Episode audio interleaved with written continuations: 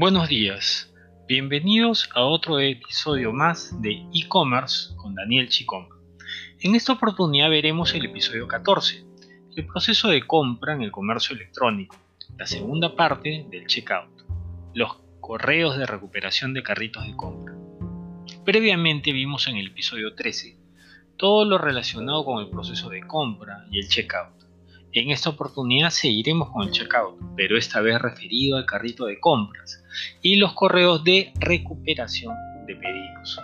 La gestión de los correos de recuperación de carritos abandonados se puede tercerizar con alguna empresa a la que se le pague un CPA, es decir, un costo por adquisición, por cada empresa, por cada cesta recuperada o un desarrollo a la medida de un sistema que funcione como tal. Son elementos indispensables de estos correos de recuperación, por ejemplo, el intervalo entre abandono y el envío del correo no debería ser de más de 24 horas. Segundo, incluir imágenes del producto abandonado con opiniones de usuarios, si las tenemos, son una buena opción porque también nos permite asegurarle al cliente que el producto es de buena calidad y le convendría tal vez recuperarlos. Un enlace a la cesta con el artículo añadido, ya junto con un solo call to action, un número de correo donde continúa la compra y textos de reaseguramiento del tipo, por ejemplo, gastos de envío, medios de pago, sistemas de delivery e instalación, garantías de, devolución, por citar algunos.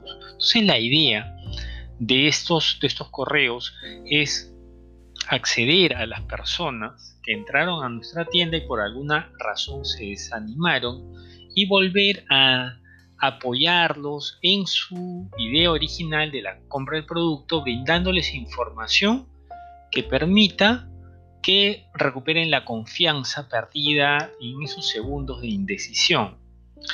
Con respecto a la opción de ofrecer un descuento, un correo de recuperación de una cesta o de un carro de compras, vamos a usar los términos de manera indistinta, cesta o carro de compras. Hay opciones divergentes.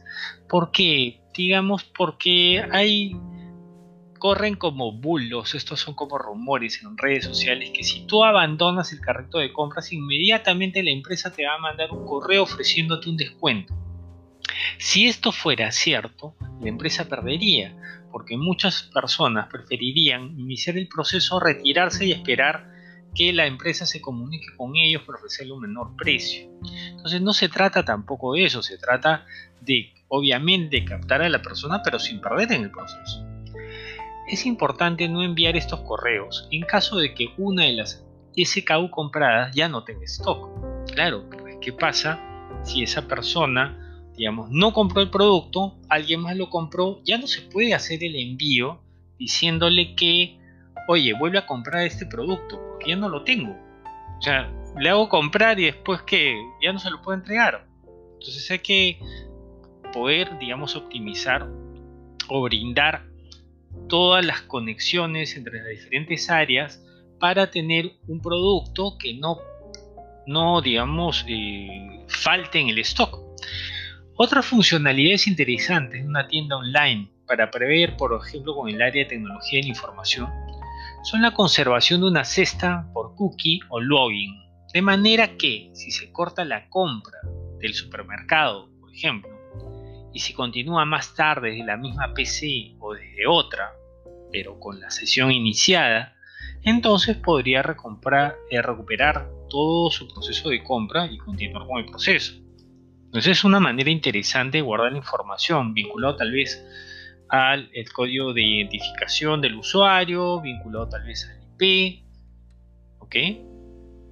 El checkout de la tienda online. El checkout o proceso de compra online comienza realmente cuando desde la página de compra se pulsa en el botón de confirmar la compra. Todos los libros, manuales, etcétera, sobre e-commerce van a decir que hay tres pilares sobre los que se basa todo checkout para conseguir resultados eficientes. La claridad, en primer término. Saber en todo momento la información sobre envíos y costos. Más que saber es conocer, tener el acceso a toda esta información. La sencillez, cuanta menos información se pida y menos barreras se pongan a los usuarios, mejores serán los resultados que se obtendrán. ¿A qué se refiere esto? A veces encontramos formularios que son básicamente como cuando tú vas a atenderte a un hospital. Es, son campos infinitos que recaban información que no necesariamente es útil en ese momento, tal vez más adelante, y de hecho más adelante habrá maneras de conseguirla. Tercero, la confianza. Que en todo momento el usuario tenga razones para confiar, como por ejemplo medidas de seguridad en el pago o sellos que garanticen esto.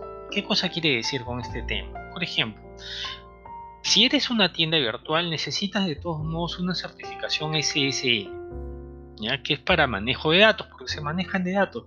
Los datos, cada vez que un usuario se registra deja su información, número uno. Número dos, le brinda este famoso HTTPS a la página. Tercero, si vas a trabajar con tarjetas de crédito, tienes que utilizar, por ejemplo, un sello de garantía de Visa, un sello de garantía de Mastercard, de MC Procesos, etc.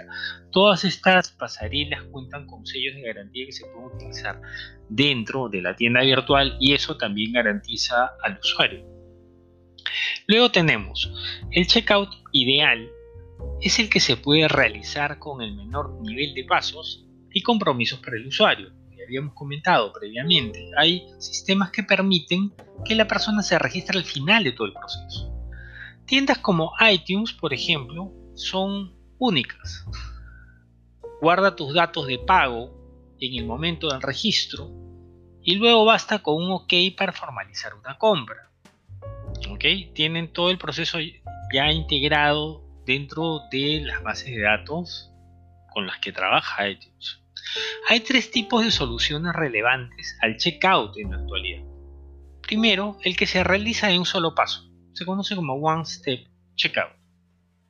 Segundo, el Express Checkout, favorecido por los medios de pago como PayPal, que te permite un pago rápido porque ya está integrado con toda la información del cliente. Tercero, el que me permite dejar solo los datos imprescindibles para la entrega, Guest Checkout, dándome al final del proceso la oportunidad de crear una cuenta de usuario. En lo que se refiere al primer paso, el One Step Checkout, se supone que el usuario ya está registrado. Entonces, con el hecho de estar registrado, basta con dar un clic para que el proceso se active y se finalice. Como, por ejemplo, ¿quién tiene esto? Amazon. Cuando tú compras libros eh, en Kindle, automáticamente se activa el One Step Checkout. Es un clic, ya lo compraste, te lo envío. Luego, finalmente, tenemos, hay que considerar un último punto para este tema, la usabilidad, que para este proceso se refiere a la capacidad de informar en qué fase del proceso te encuentras en todo momento, las condiciones de envío, la ausencia de cargos extra, el tiempo de entrega, un teléfono de contacto, etc. Bueno, eso sería todo por esto en esta oportunidad. Ya nos veremos en la próxima. Voy a mover la fecha de entrega ya no para domingo, sino para el lunes. Van a ser lunes y miércoles. Y bueno, te deseo que te vaya bien en el resto de la semana. Mi nombre es Daniel Chicoma, soy director de Perú Content Lab. Mi correo es de chicoma.contentlab.pe. Cualquier duda, cualquier consulta que tengas, encantado, bienvenidas sean. No se queden con la duda. Gracias, cuídense.